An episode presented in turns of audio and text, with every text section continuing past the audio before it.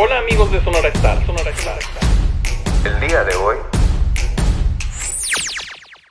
Hola amigos, yo soy Sonia Eras y les doy las gracias por estar aquí en este su podcast Sonora Star. Hoy me gustaría platicar con ustedes de un tema que la verdad a mí me encanta, me, me apasiona mucho este tema. Es el de el trastorno de personalidad limítrofe, el TLP, trastorno límite de la personalidad, borderline. Tiene muchos nombres esta patología. Eh, esta patología es, está diagnosticada en el DSM-5 como un trastorno de la personalidad en el subgrupo B. Y para no entrar en tecnicismos, se los voy a explicar de una manera muy fácil de entender este trastorno que es bastante complejo. Las personas que padecen borderline o TLP sufren de una difusión de identidad. Se puede ejemplificar con afirmaciones como no sé quién soy ni qué quiero.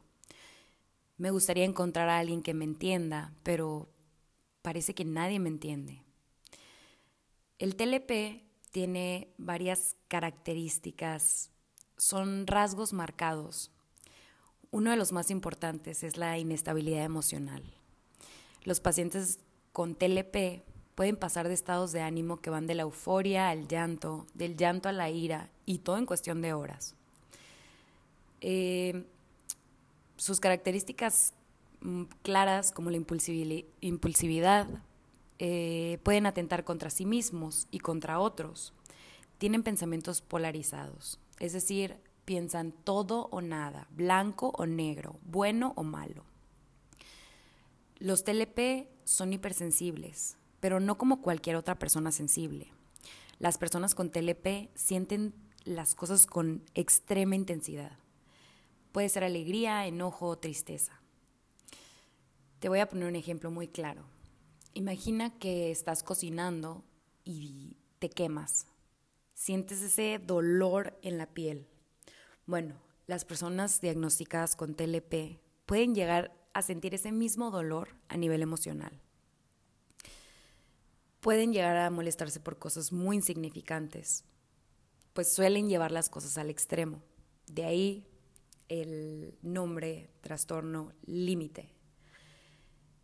Comúnmente las personas con TLP intimidan a los otros porque esto les hace sentir cierto grado de poder, pero es una sensación falsa porque los demás los perciben como explosivos, intensos, hostiles y normalmente terminan quedándose solos.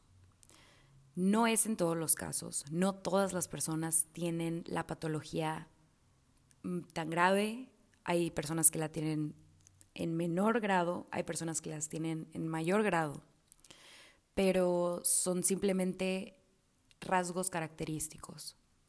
Una persona con TLP tiende a tener una imagen, a tener una autoimagen distorsionada. Por eso no es raro que padezcan de trastornos alimenticios, como puede ser la anorexia o la bulimia. Eh, sufren sentimientos recurrentes de abandono y vacío, por esto buscan relaciones afectivas inestables, conflictivas, intensas y dependientes. No es que lo hagan de forma consciente, sino de una manera inconsciente. Ellos alteran entre la idealización y la devaluación.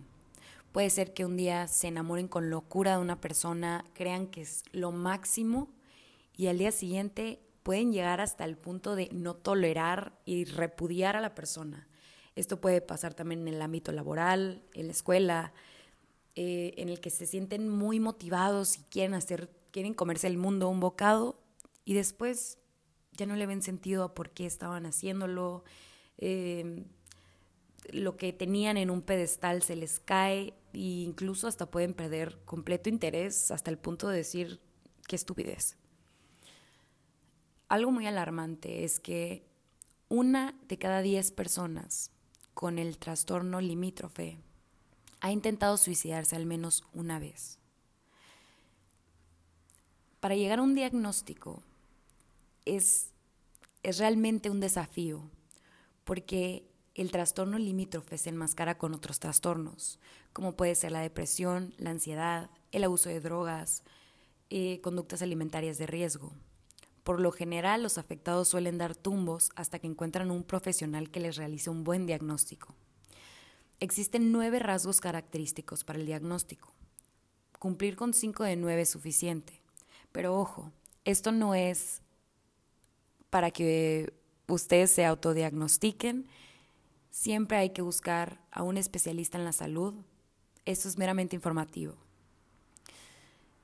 Los rasgos característicos del diagnóstico incluyen el miedo al abandono, la inestabilidad y mucha intensidad en las relaciones interpersonales, un cuestionamiento crónico de quién es, impulsividad, pensamientos suicidas recurrentes y automutilaciones.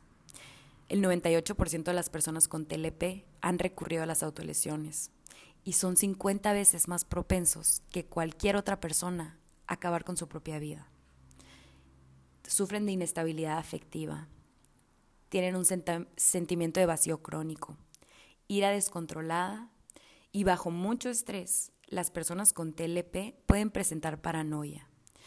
En casos muy graves pueden presentar microataques psicóticos o incluso tener conductas disociativas en las que se pueden comportar como niños chiquitos o diferentes conductas.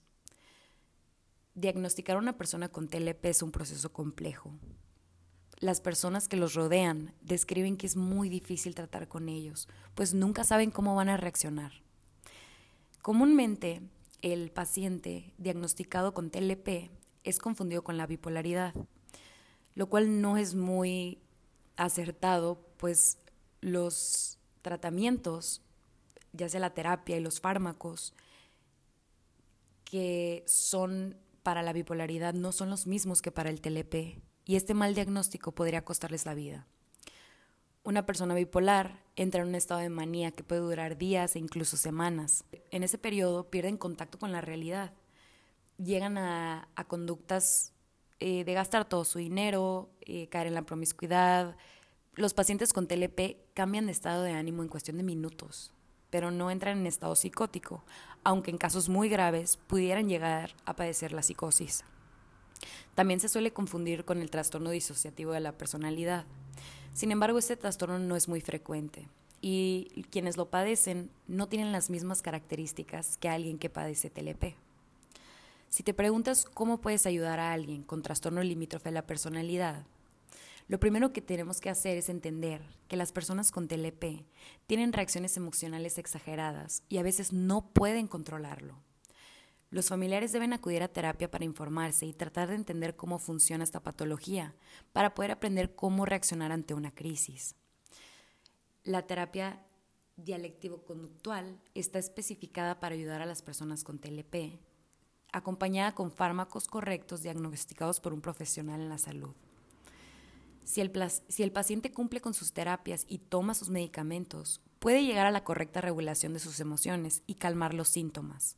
Esto no significa que el trastorno desaparecerá. Si tú conoces a alguien o tú mismo presentas algunos de los rasgos y síntomas mencionados, no dudes en ponerte en contacto con un profesional de la salud, porque tu vida vale la pena. Muchas veces escucho personas que de verdad tratan y tratan de salir adelante. Llegan con un psiquiatra, con un psicoanalista, con un psicólogo clínico, con un neurólogo y no encuentran el porqué de su malestar, no saben por qué tienen los arranques. Inclusive hay personas que dicen, es que de verdad, yo sé que mi trastorno no me da derecho a comportarme de esta manera, pero a veces no puedo controlarlo. Otra cosa que los pacientes con TLP dicen sentir muchísimo es una ira descontrolada que no, no buscan quién se las hizo, sino quién se las pague. Entonces entran en esta ira en la que pueden lastimar a todo mundo. Pero ahí entra la culpa.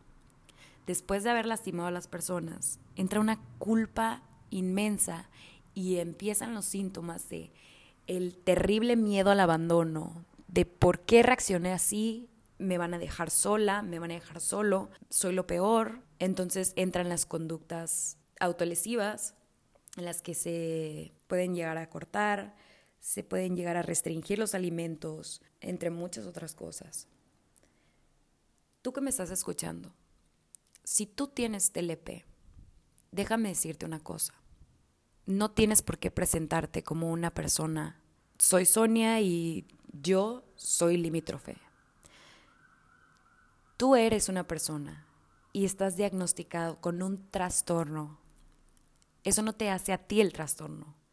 Yo soy Sonia y yo tengo TLP. Hay una gran diferencia entre ponerse el saco y decir, tengo ese trastorno, no puedo hacer nada al respecto, ni modo. Y la otra es tomar responsabilidad. Si ya sabes que padeces este trastorno, ¿qué estás haciendo para sentirte mejor? ¿Realmente estás yendo a terapia? ¿Estás tomándote el medicamento? No es fácil, no es fácil ni ser diagnosticado, ni entender la magnitud del problema que estás a punto de afrontarte. Pero lo que te puedo decir es que vale muchísimo la pena.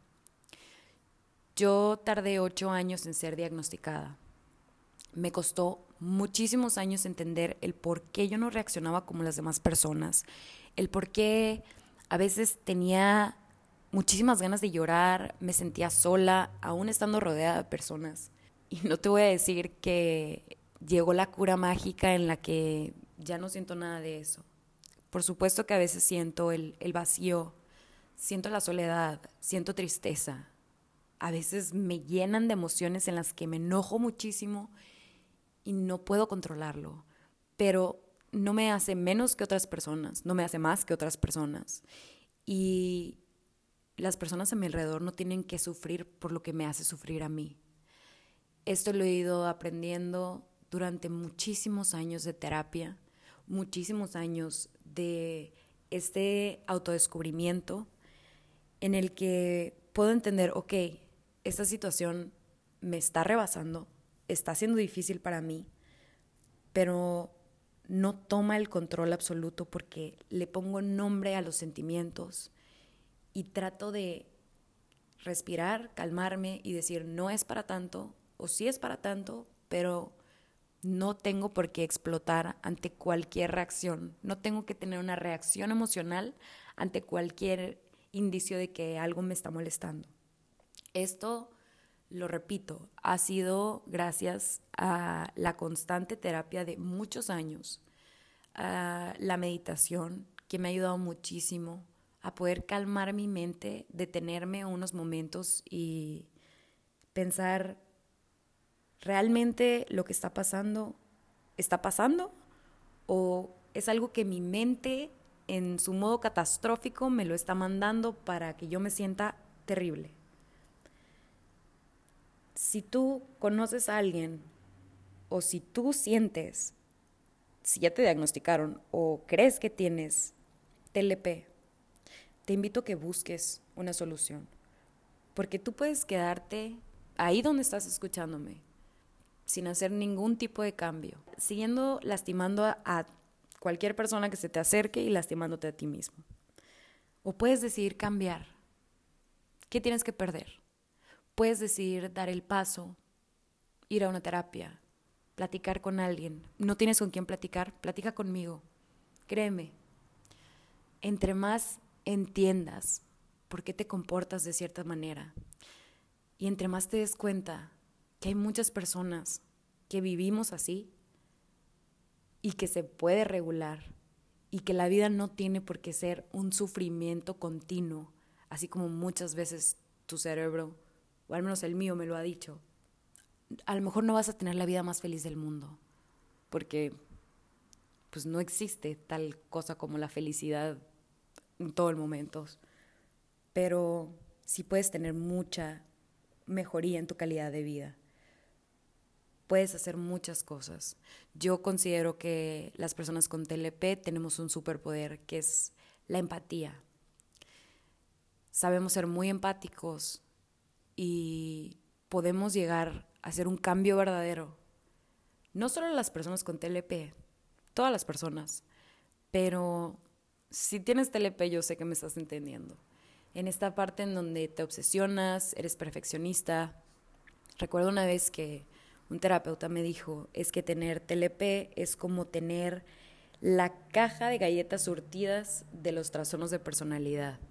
A veces puedes tener rasgos narcisistas, rasgos histriónicos, puedes ser dependiente, puedes caer en, la, en ser antisocial.